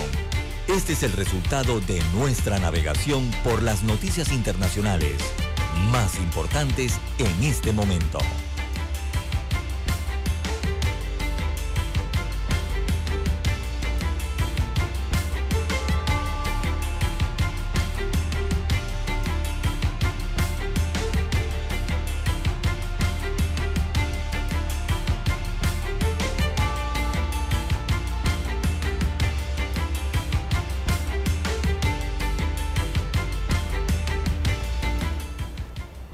Son las 6:49 minutos. El secretario de Estado de los Estados Unidos, Anthony Blinken, pidió ayer a los alcaldes del continente americano que den una respuesta al tráfico de fentanilo un opioide sintético que ha provocado cifras récord de muertes por sobredosis en Estados Unidos. El año pasado incautamos suficiente fentanilo para matar a todos los estadounidenses. Esa es la escala del problema. Debe haber una respuesta internacional en la que estamos trabajando, pero también respuestas nacionales y locales, declaró al clausurar la primera cumbre de ciudades de Américas celebrada en Denver, Colorado. Ante decenas de ediles del continente, Blinken remarcó, remarcó que el consumo de opioides es la mayor causa de muerte entre los estadounidenses entre edades de 18 a 49 años. El líder de la diplomacia estadounidense, que previamente visitó las instalaciones de la policía de Denver para supervisar su trabajo contra el fentanilo, puso como ejemplo el trabajo de la capital de Colorado. Explicó que el Departamento de Estado y la Alcaldía de Denver firmaron un convenio para rastrear las nuevas drogas sintéticas y desarrollar políticas que sirvan y salven vidas. Los hallazgos obtenidos en Denver, explicó, son compartidos posteriormente con otros países de la región para contrarrestar esta amenaza y la seguridad pública. Bueno, ¿y cómo queda Panamá, don César, con el fentanilo que se perdió? Están investigando, Es la hasta la pregunta DEA, hasta la DEA está investigando, don Juan de Dios, esta situación. Y aquí en Panamá no hemos sabido más al respecto. Eh, y curioso, ¿no? Eh, cada vez que los Estados Unidos de América tiene una reunión de, entre sus jerarcas, los más altos jerarcas, o sea, me refiero a presidente o, a los ministros eh, altos jerarcas, eh, el fentanilo siempre está en la agenda, don Juan de Dios. O sea, además de hablar de fronteras, de temas militares, de temas diplomáticos, siempre está en la agenda la palabra fentanilo. Usted no se ha dado cuenta en las últimas reuniones eh, del presidente Biden y de los secretarios eh, eh, de Estados Unidos. Siempre está el fentanilo. Entonces quiere decir que tienen una crisis y es un problema enorme eh, para la población norteamericana y el territorio norteamericana, norteamericano. Perdón. Es una crisis sin solución, parece que a corto plazo. No tienen solución hasta el momento y por eso forma parte principal de las agendas. Bien, las 6.52, 6.52 minutos eh, de la mañana en todo el territorio nacional. En más informaciones eh, para la mañana de hoy, don Juan de Dios. Bueno, Argentina, en el cono sur, don Juan de Dios, Cristina Kirchner eh, rechazó ayer eh, ser candidata a la presidencia de Argentina. Y eso ha causado un remesón allá, ¿no? Una especie de temblor político. Eh, dijo ayer Cristina Fernández, perdón, Cristina Kirchner, eh, no se hagan rulos, una forma de decir allá en Argentina. Eh, yo ya di todo lo que tenía que dar, dijo ayer Cristina Kirchner ante una audiencia que no dejaba de clamar que fuera candidata a la presidencia de Argentina, pero la, vicepres- la actual vicepresidenta, que es ella, dijo que no, que, que ya eh, no, no, no, no asumiría esto. Así que eso ha sido tomado, don Juan de Dios, como una renuncia subliminal eh, y patocojo, como dicen allá en Argentina, el vacío entonces de poder en Argentina tras el anuncio de eh, Fernández de no ir a la reelección.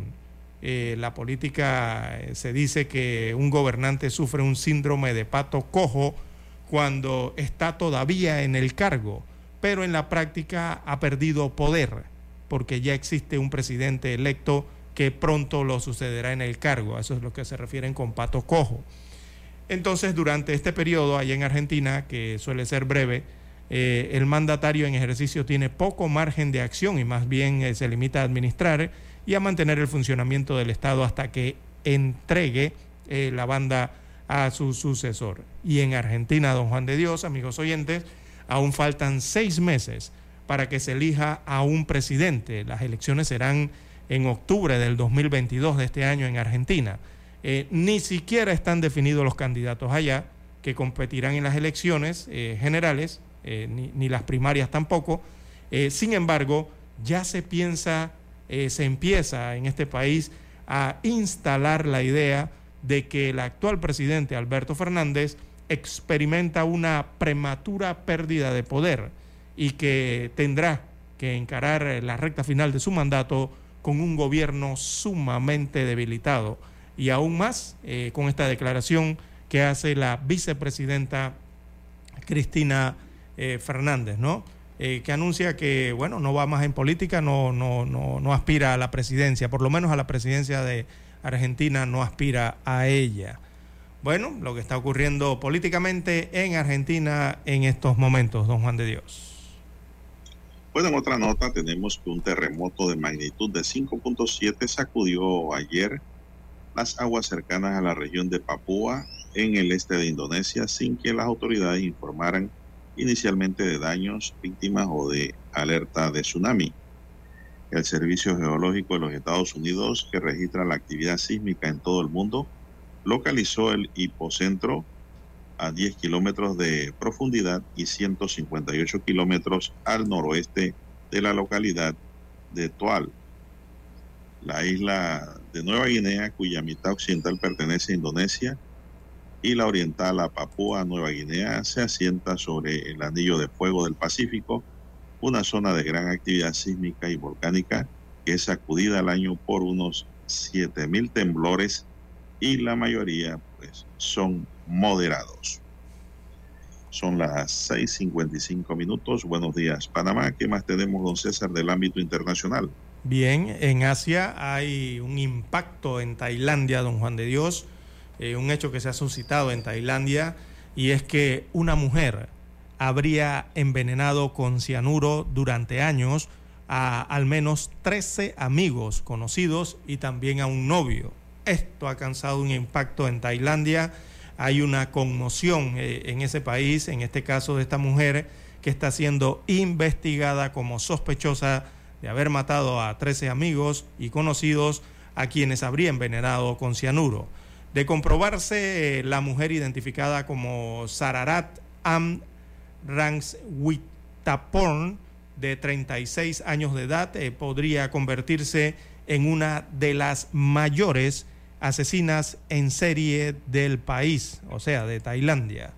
Así que Sararat, como es su nombre de pila, quien es ex esposa de un policía eh, y está en estado de gravidez eh, de cuatro meses, fue arrestada el martes pasado en Bangkok tras ser acusada entonces de asesinar a una amiga con cianuro. Este hecho destapó una macabra historia ya que ahora la policía la investiga por otras 12 muertes de personas, entre los que se encuentran amigos, conocidos y un novio. Bueno, se le encontraron en su residencia frascos de cianuro, producto químico industrial muy tóxico, recordemos, eh, para los seres humanos. Bien, don César, usted ha escuchado hablar de los agujeros negros en el espacio. Eh, sí, ah, sí, don Juan de Dios. No hay mucha, no hay mucha información sobre este fenómeno interespacial, pero la galaxia Messier 87 está ubicada a 55 millones de años luz de nuestra galaxia. ¿Sabe lo que serían 55 millones de años luz? No tenemos los humanos la capacidad mental para calcular eso. Eh, solo sabemos que es bien lejos. Este agujero fue bastante mediático durante el año 2018 al ser el primer agujero negro captado en una fotografía. En la gran mayoría de las galaxias podemos encontrar agujeros negros en un centro y aunque son conocidos por su capacidad de engullirlo todo, también puede expulsar grandes chorros de materia que logran extenderse más allá de su galaxia. Es un fenómeno inexplicable hasta ahora. Eh, la imagen fue captada gracias a la colaboración de 14 radiotelescopios que se encuentran esparcidos por toda la superficie terrestre. Al igual de hoy no conocemos la razón exacta de por qué los agujeros negros son capaces de lanzar estos chorros con tanta energía. La nota dice que según el Observatorio Astronómico de Shanghái en China, escrita por Ron Lu, todavía no entendemos del todo cómo sucede, pero sabemos que los chorros son expulsados de la región que rodean a los agujeros negros En otras ocasiones se había logrado fotografiar por separado al agujero negro y su chorro, pero nunca juntos. La forma de anillo que se puede apreciar en la imagen se debe a que el agujero negro expulsa materia que se queda orbitándolo mientras éste se calienta y emite luz que luego recaptura y la región más oscura que se ve en el centro de la sombra del agujero negro, dice el informe, don César.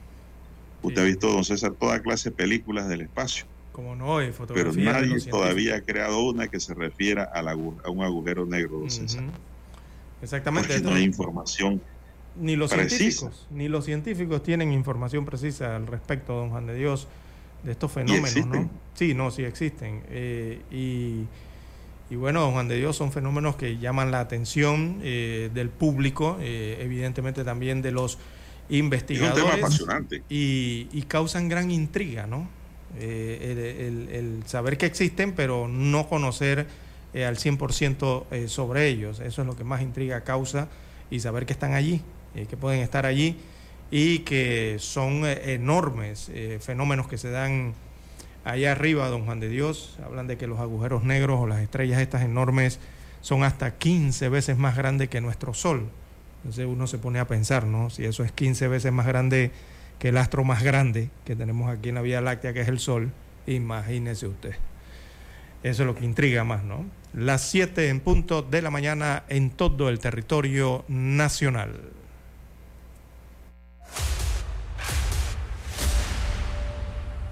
Desde los estudios de Omega Estéreo, establecemos contacto vía satélite con la voz de América. Desde Washington, presentamos el reportaje internacional.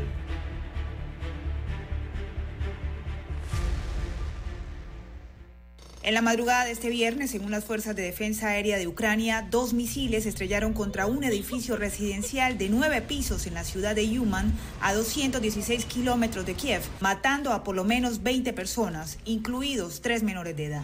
Vivo en esta casa. Ahora da miedo. No daba miedo por la noche, pero ahora da miedo. Tenemos que completar la búsqueda para el final de hoy. Por el momento, no podemos decir cuántas personas podrían estar bajo los escombros. Trabajamos intensamente con la ayuda de voluntarios. Los ataques con misiles incluyeron el primero contra la capital de Ucrania en casi dos meses, aunque no hubo informes de objetivos alcanzados. El gobierno de la ciudad dijo que la Fuerza Aérea de Ucrania interceptó 11 misiles de crucero y dos vehículos aéreos no tripulados sobre Kiev. El Ministerio de Defensa de Rusia, que niega haber atacado deliberadamente a civiles, dijo que el objetivo de los ataques era evitar que Ucrania lleve fuerzas de reserva al frente. Durante la noche, la Fuerza Aérea Rusa llevó a cabo un ataque colectivo con cohetes utilizando armas de alta precisión y largo alcance contra los sitios de despliegue temporal de las unidades de reserva del ejército ucraniano. Por su parte, este viernes en Kiev, el presidente Volodymyr Zelensky agradeció a la presidenta eslovaca Susana Kaputova el apoyo brindado para la reconstrucción del país. Diva Lizette Cash, Voz de América. Nuestra alianza se forjó hace 70 años para defender la libertad de Corea. La alianza ahora se ha convertido en una alianza global que salvaguarda la libertad y la paz en todo el mundo. Con estas firmes palabras, el presidente de Corea del Sur, Yoon Suk-yeol, se dirigió a un Congreso estadounidense entregado que recibió al mandatario con una ovación de pie como muestra del respeto y admiración de los legisladores estadounidenses. Según aseguran desde Seúl y Washington, las oportunidades para trabajar juntos no tienen límites y abarcan multitud de temas, desde inversión tecnológica hasta acuerdos comerciales o cooperación militar. Y precisamente poniendo el foco en materia de seguridad, el líder asiático reiteró la necesidad de incrementar el apoyo en defensa ante las amenazas nucleares que representa Pyongyang en la región. La visita de Estado del presidente Yoon ha servido para avanzar en su estrategia militar conjunta y es que a mediados de semana, junto al mandatario Joe Biden, anunciaron la declaración de Washington en la que acordaron fortalecer su cooperación nuclear frente a los diferentes desafíos que se ciernen sobre Asia Oriental. Un acuerdo que fue criticado por la portavoz del Ministerio de Relaciones Exteriores de China, Mao Ning. Lo que ha hecho Estados Unidos huele a la mentalidad de la Guerra Fría y provoca su confrontación entre bloques, socava el sistema del Tratado de No Proliferación Nuclear y los intereses estratégicos de otros países, aumenta las tensiones en la península y socava la paz regional. Desmarcándose de las acusaciones de Pekín, el presidente Yoon aseguró a los legisladores estadounidenses que Corea del Sur busca la paz en la península y al contrario que Corea del Norte, que escogió la dictadura, su nación eligió la libertad y la democracia. Siguiendo su apretada agenda, el líder surcoreano también visitó el Pentágono, donde se reunió con el secretario de Defensa Lloyd Austin para debatir nuevos caminos que estrechen su alianza. Sin embargo, el presidente Yoon también quiso recalcar que la alianza entre ambos países va más allá de la defensa mutua, reconociendo las contribuciones de los estadounidenses que sirvieron en la guerra de Corea y los lazos culturales que han unido a los países durante siglos. Judith Martín Rodríguez, Voz de América. La pandemia del COVID-19 generó un nuevo desafío global en términos del ejercicio periodístico. El epicentro de la pandemia se trasladó en 2020 a América Latina, afectando directamente a la profesión, pero también dejando importantes transformaciones y aprendizajes que prevalecen en esta era post-pandemia. Durante el cierre de la reunión semestral de la Sociedad Interamericana de Prensa, la CID, que duró tres días, un panel de expertos profundizó en cuáles fueron estos aprendizajes. Adriana Amado, docente, investigadora y analista internacional de medios resaltó. Una de las, conclusiones más positivas de la pandemia triunfó la información y sin embargo no sé si pusimos el mismo énfasis para esas otras herramientas que sí necesitaban los periodistas, como el uso de estos espacios durante la última sesión de trabajo, los expertos de la CID también analizaron dos proyectos legislativos presentados en Estados Unidos y Canadá que buscan regularizar la remuneración del contenido periodístico en las plataformas digitales. Los participantes aprobaron los informes de libertad de prensa que describen las condiciones preocupantes del ejercicio periodístico, especialmente en países de Centroamérica como El Salvador y Nicaragua. Carlos Jornet, presidente de la Comisión de Libertad de Prensa e Información, señaló. Si bien esto afecta a la prensa, pero también se atraviesa uno de los peores momentos para la democracia en, en toda América y eso es algo que van íntimamente ligados. Al mismo tiempo, la CID presentó nueve resoluciones relacionadas con el acceso a la información, el acoso judicial y tributario, atentados contra medios, la estigmatización, entre otros. Sala de redacción, Voz de América. Escucharon vía satélite desde Washington el reportaje internacional. Problemas de tierra, reclamos por accidentes, despidos injustificados, reclamos de herencias, sucesiones, daños y perjuicios. Todo problema legal civil, penal y laboral, consulte al 6614-1445. Licenciado Juan de Dios Hernández le atiende. 6614-1445. Con atención en Panamá, Panamá Este, Panamá Oeste, Colón, Coclé, Santiago, Herrera y Los Santos. Anote y consulte 6614-1445. La información y el análisis en perspectiva. De lunes a viernes, de 7.30 a 8.30 de la mañana. Con Guillermo Antonio Adames, Rubén Darío Murgas y Camila Adames Arias. En perspectiva. Por los 107.3 de Omega Estéreo. Noticiero Omega Estéreo.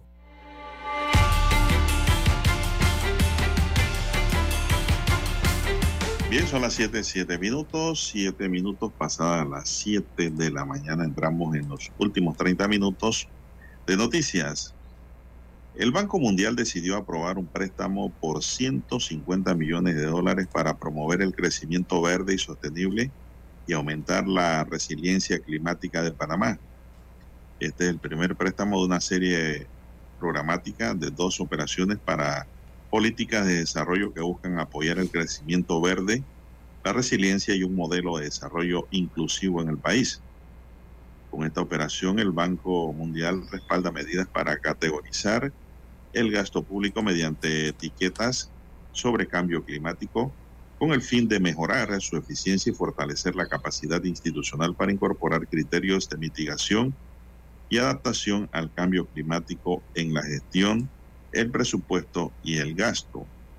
Además, con este proyecto se apoya la descarbonización del transporte terrestre, los avances en la implementación de políticas de eficiencia energética, la conservación de bosques y la protección de los océanos.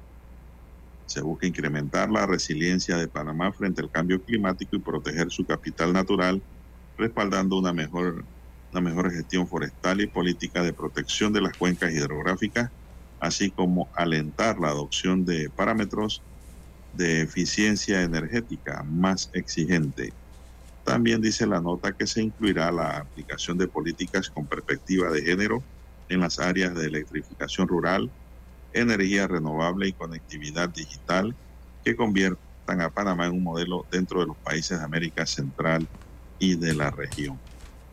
Bueno, alcanzarán 150 millones de dólares, don César, para todo esto que se proyecta. Es una pregunta que queda en el tintero. Amplia. Esperando respuesta. Amplia, amplia. Bien, las 7.10, 7.10 minutos eh, de la mañana en todo el territorio nacional.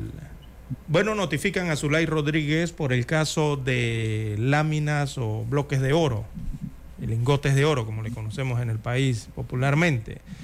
Así que la diputado o diputada para algunos, Zulay Rodríguez, eh, fue notificada por el órgano judicial eh, donde dentro entonces del proceso que se le sigue por presunta apropiación de unas láminas de oro o lingotes de oro. Así que la diligencia que tardó semanas en llevarse a cabo, o sea, pasaron dos meses para poder notificarla, eh, fue confirmada en el órgano judicial y por la propia eh, diputado Rodríguez, quien aclaró que no es cierto que se negara a ser notificada en sus oficinas en la Asamblea Nacional. Lo que ocurrió, según la diputado, eh, es que está de gira por el interior del país, buscando firmas eh, a favor de su precandidatura a la presidencia de la República por la vía de la libre postulación. Oiga, demoraron más de dos meses en notificarla esa gira. Así que está extensa, está, perdón. Bueno, la sorprendieron en la feria, don César. La feria de Azuero, sí. Eh, recogiendo firma allá. Allá en, Azuero. Recogiendo firma. Oiga, como que no saben dónde recogía firma. Bueno, eh, don César, mire, le voy a decir que como abogado una vez a mí me llega un notificador de cualquier tribunal, desde municipal hasta de la corte, don César, buscándome para notificarme de alguna resolución a mi domicilio legal. Yo como abogado lo primero que hago apenas amanece y me preparo para irme a poner a derecho, don César. Saber qué está pasando. Exactamente.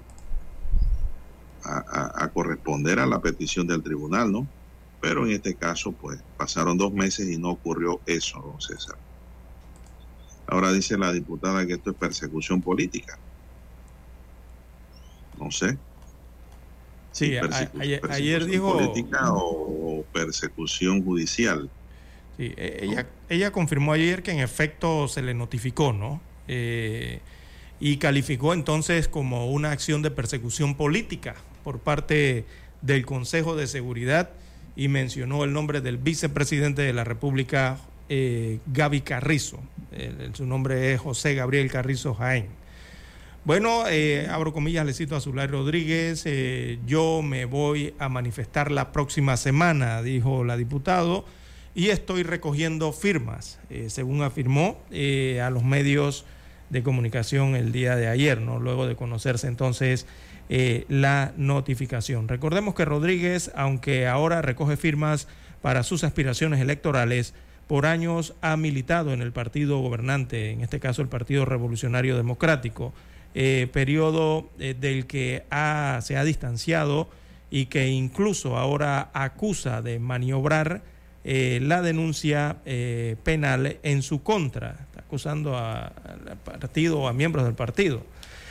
según ella, el presidente Laurentino Cortizo, su candidato títere y los asesores del actual gobierno armaron esta falsa acusación en su contra y trajeron entonces a esos mexicanos a mentir con la venia de su enemigo, el procurador de la nación Javier Caraballo. Es lo que dice la diputado, ¿verdad? en sus primeras declaraciones luego de este periodo. ¿Y cómo se prueba eso? Ah, bueno, tienen que probarla ella. Así que la diputada hizo estos señalamientos entonces en un comunicado divulgado en sus redes sociales. Eh, no indicó quiénes eh, son esos asesores del actual gobierno. Tampoco nombra, eh, aunque presuntamente se trata del vicepresidente José Gabriel Carrizo, según señala la diputado, ya que Rodríguez dice que de esa persecución han dado fe Pedro Miguel González, dice Zulay, también Cristiano Adames, ambos juntos a Carrizo, precandidatos presidenciales del PRD en las primarias del próximo 11 de junio. Así que así está la situación, don Juan de Dios.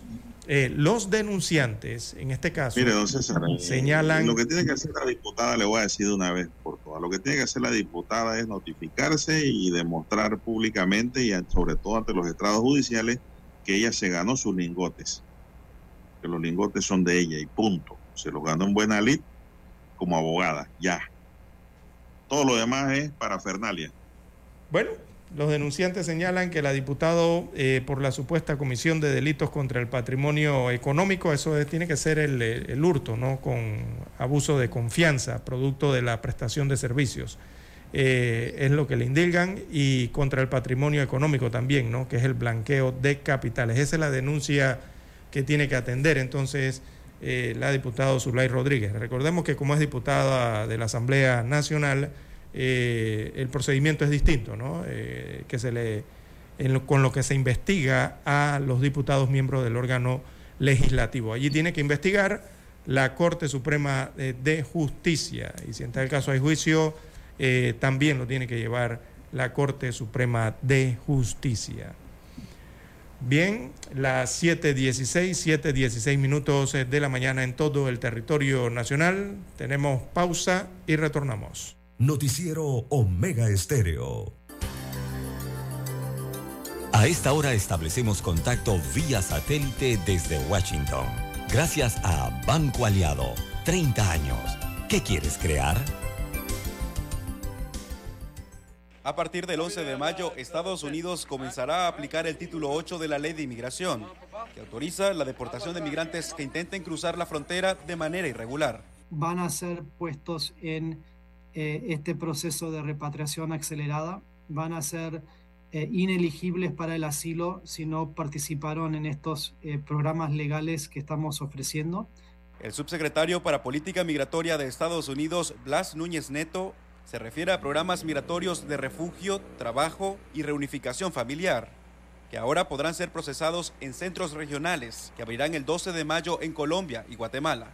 Los centros serán manejados por organizaciones humanitarias como ACNUR. Los migrantes van a poder pedir una cita, eh, ser entrevistados y van a ser referidos por esas organizaciones internacionales a diferentes canales que eh, tal vez eh, eh, están disponibles para ellos dependiendo de, para qué califican. Y la espera podría ser más corta para algunos migrantes. Porque si alguien es referido, por ejemplo, para el programa de refugiados, tendríamos personas ahí que pueden entrevistarlas eh, de manera eh, expeditada. Según los planes, también se acelerarán las citas para presentarse en una puerta de entrada a través de la aplicación CBP One. Tenemos un proceso eh, organizado, seguro y legal para presentarse en la frontera usando la aplicación CBP One, que también se puede acceder de otras partes de México. Así que eh, no hay necesidad de permanecer en el norte de México, que ya eh, todos reconocemos es un lugar muy inseguro.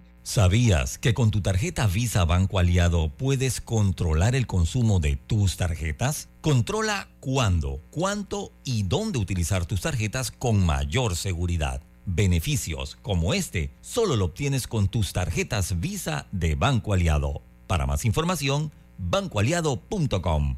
Banco Aliado, tu aliado en todo momento. El reportaje internacional llegó a ustedes gracias a Banco Aliado. 30 años. ¿Qué quieres crear? Problemas de tierra, reclamos por accidentes, despidos injustificados, reclamos de herencias, sucesiones, daños y perjuicios. Todo problema legal civil penal y laboral, consulte al 6614-1445. Licenciado Juan de Dios Hernández le atiende. 6614-1445.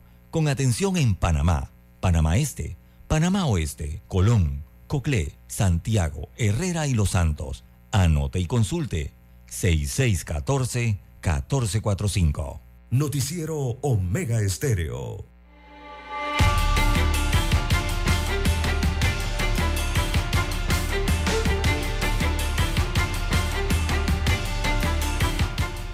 La juez de garantía en la provincia de Chiriquí, Rita William, ordenó como medida cautelar el arresto domiciliario, el uso de un brazalete y la suspensión del cargo para el docente del colegio Daniel Octavio Crespo de Bugaba, presuntamente responsable de los delitos de corrupción de menores de edad y acoso sexual, tras la divulgación de un video en redes sociales.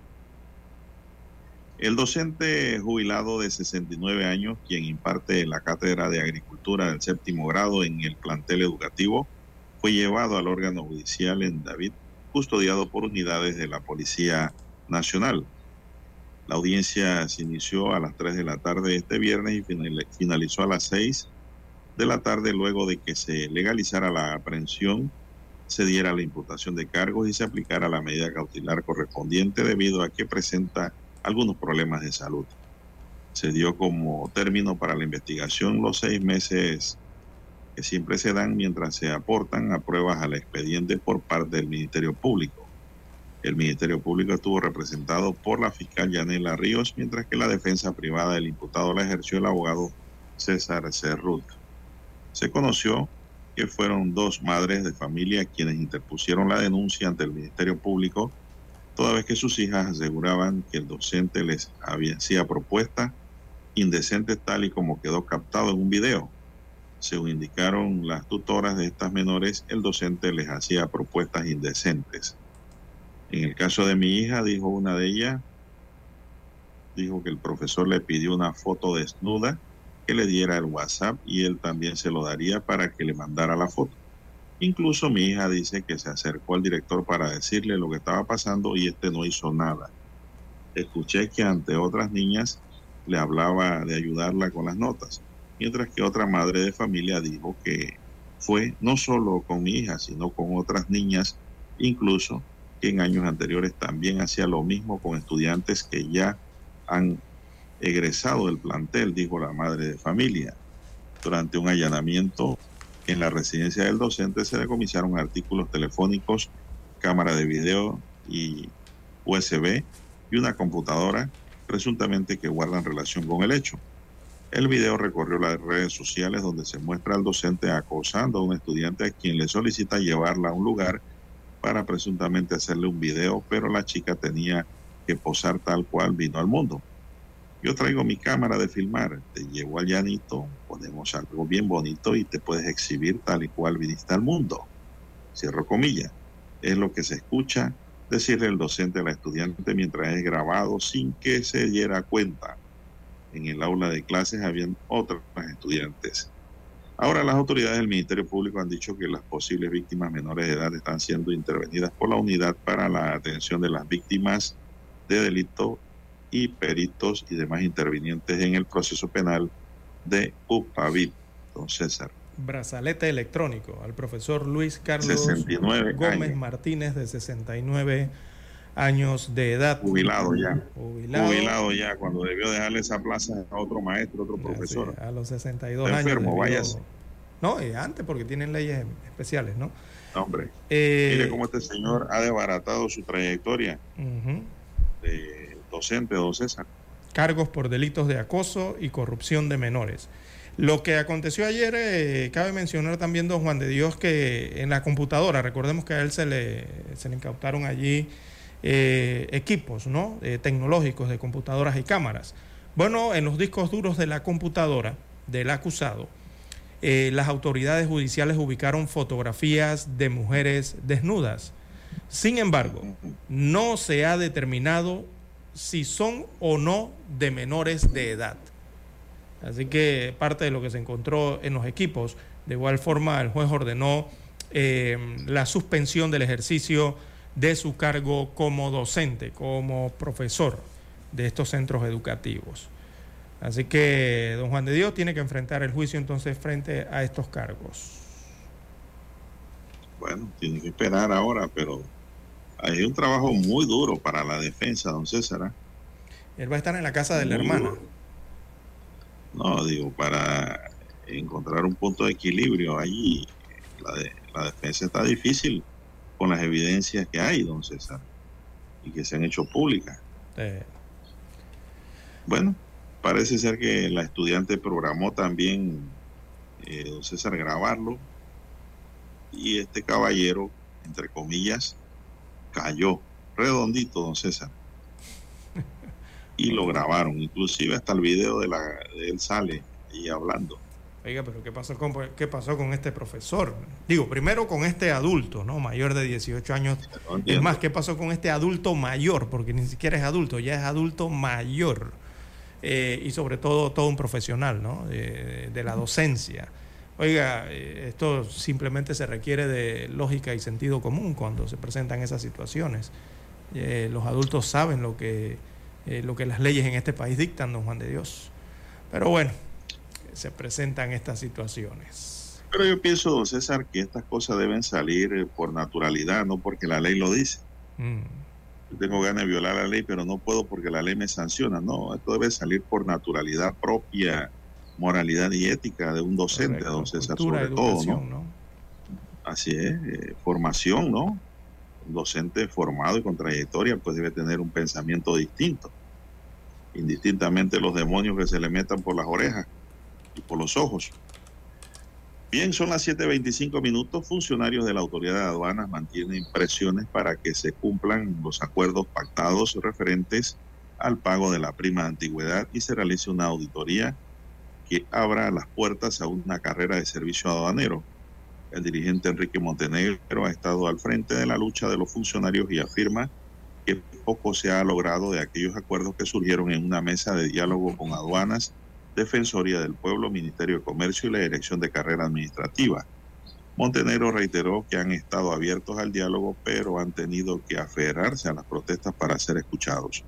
Queremos una carrera de servicio aduanero que diera estabilidad y la homologación de salarios. Sin embargo, en medio de la auditoría está ocurriendo una cantidad increíble de traslado de funcionarios, entorpeciendo la auditoría y dilatando el cumplimiento del acuerdo, denunció Montenegro.